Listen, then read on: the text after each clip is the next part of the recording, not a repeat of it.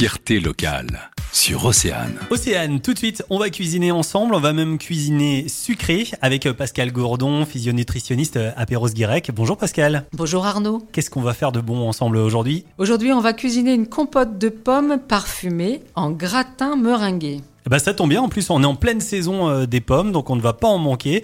Euh, Qu'est-ce qu'on a besoin comme ingrédient en plus des pommes? Alors, 1,7 kg de pommes, ça c'est une recette pour 6 personnes. 4 cuillères à soupe de miel ou de sucre. Une cuillère à café de cannelle ou de vanille ou de cardamome, une épice. Du zeste de citron, au moins un citron entier en zeste. Des amandes effilées ou des noisettes. Et deux blancs d'œufs. Il y a un petit peu de travail au niveau de la préparation? Un petit peu. Alors, pour préparer, il vous faudra donc disposer vos pommes que vous aurez bien sûr découpées avec l'épice choisie et le zeste de citron dans une casserole à fond épais.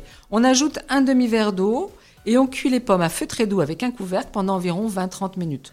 Le temps de cuisson dépend des espèces de pommes. On mélange de temps en temps, on écrase les fruits à la fourchette ou au presse-purée, mais pas au mixeur. On veut garder une texture un petit peu euh, épaisse. On goûte, on ajoute éventuellement une à deux cuillères à soupe de jus de citron, ça ça dépend de l'acidité des fruits de départ, et le miel ou le sucre.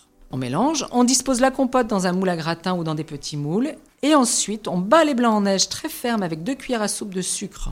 On recouvre la compote des blancs en neige en lissant avec le dos d'une cuillère. On parsème d'amandes ou de noix concassées et on passe quelques minutes sous le grill du four. On sort les plats quand les blancs en neige sont légèrement dorés et on déguste tiède ou froid en dessert ou pour un goûter.